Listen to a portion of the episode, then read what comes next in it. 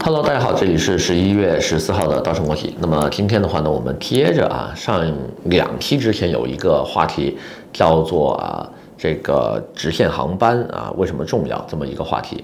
那么那次节目的话呢，给大家推荐一个特别棒的网站，叫做 Flight Connection。这个网站的话呢，可以把世界上所有机场的三位数编码汇集成一个地图啊，变成一个小蓝点或者小红点或者小黄点，比较可以清晰目视化的一个。呃，地图小别针一样吧，然后给你研究出它的所有能直飞的航线，以及转飞的航线连接的机场都有哪一些。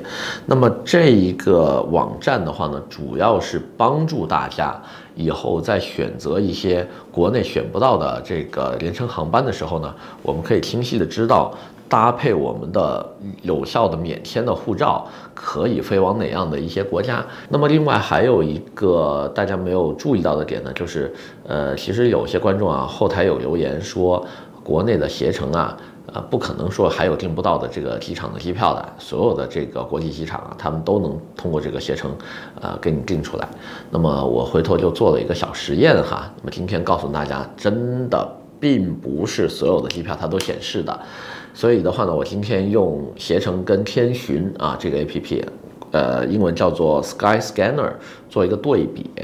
那么我呢搜索一张机票哈，我们大家可以看一下这个这个录屏，就是用携程呢搜索一个十一月二十六号从法罗群岛飞奥斯陆的航班。我们点击完这个查询之后的话呢，我们会发现那天没有任何一班航班是可以直飞奥斯陆的。那么我们就一直往下拉，我们可以看到有一个选项叫做查看全部可直飞航线。呃，查完了前后两天之后的话呢，发现还是没有直飞的。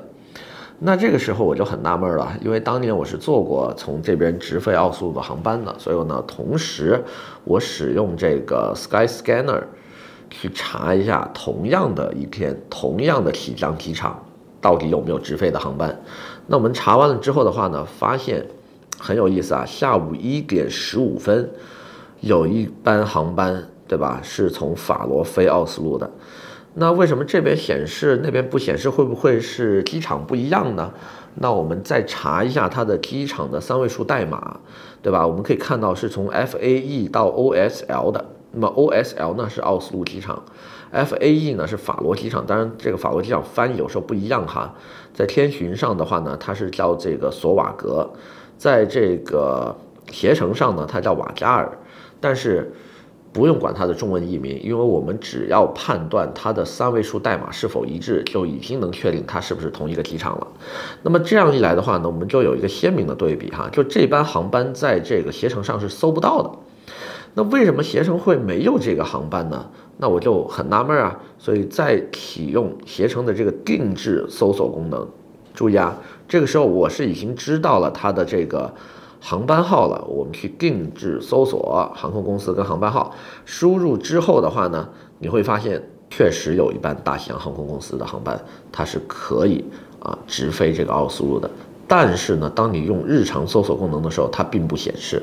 所以这个时候的话呢，当你拥有了 Fly Connection 跟 Skyscanner 这两个工具的时候，我们就可以定制出比携程更加全面、更加丰富的出行计划了。